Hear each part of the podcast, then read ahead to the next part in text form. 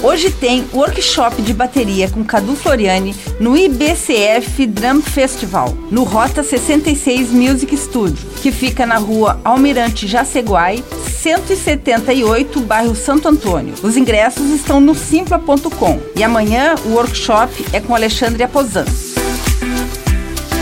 abertas algumas exposições interessantes na cidade. Vamos a ela. No Galpão da Plage, você pode conferir as exposições coletivas Origens e Entre Diálogo. A visitação é gratuita e acontece das duas às cinco e meia da tarde. No Blat Café tem a coletiva Múltiplos, de artistas de Joinville, das 11 horas da manhã às 9 horas da noite.